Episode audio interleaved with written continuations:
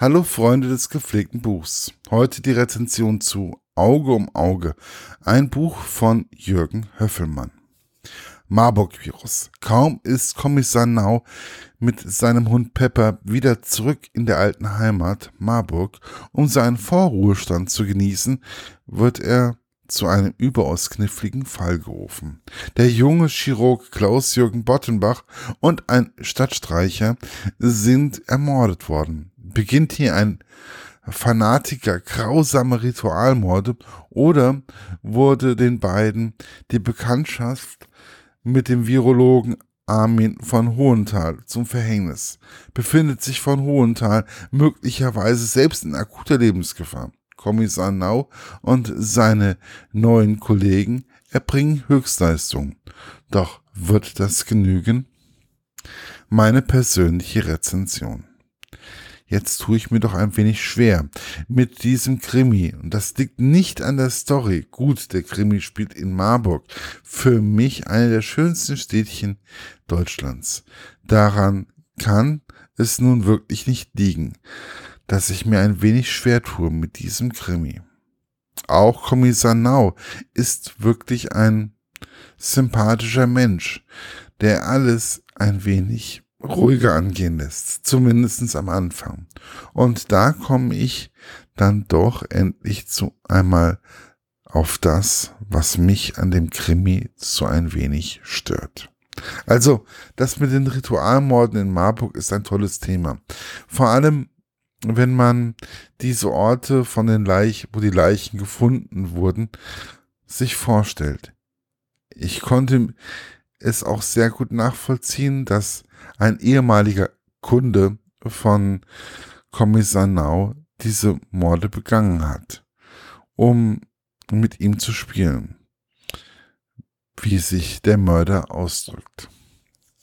Und glaubt, glauben Sie mir, Alleine diese Morde hätten es, voll, hätten es vollkommen ausgereicht, um diesen Krimi gut zu finden. Und zwar richtig gut.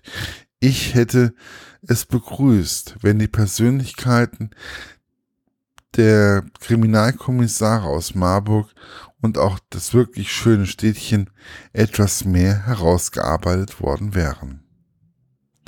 Als dann auch noch das Marburg-Virus dazukommt, dazugekommen ist, die GSG 9 und dies alles in den letzten 60 Seiten, fühlte mich fühlte ich mich doch etwas überrannt.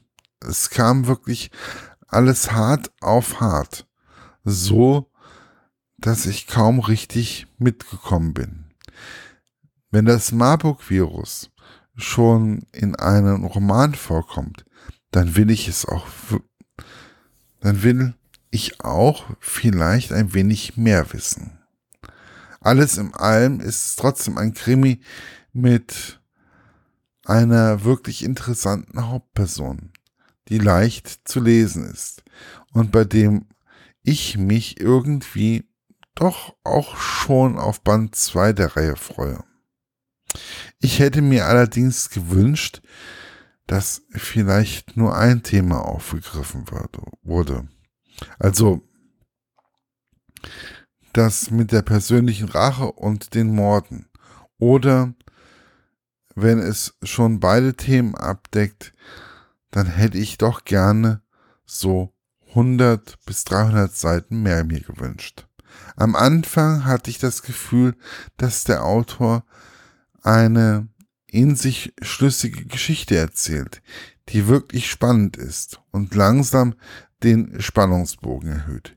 Auf den letzten 60 Seiten fühlte ich mich so, wie wenn ich einen Actionfilm sehe, welcher vollkommen überladen ist, da der Regisseur versucht, alles in 90 Minuten zu quetschen. Ich persönlich freue mich auf den zweiten Band, aber trotzdem, da ich wissen will, ob sich dieser Autor diesmal ein wenig mehr Freiraum für die Geschichte nimmt, die er erzählen will da bin ich mir sicher, auch erzählen, die er auch erzählen kann. So bleibt es nur ein Krimi, der schnell zu lesen ist und tolle Ansätze hat, dem aber leider ein wenig Tiefe fehlt. Erschienen ist das Buch im Gemeiner Verlag und kostet 11 Euro und ist über jede handelsübliche Buchhandlung zu, zu beziehen. Ich wünsche euch viel Spaß beim Lesen. Bis bald, euer Markus von literaturlaunch.eu.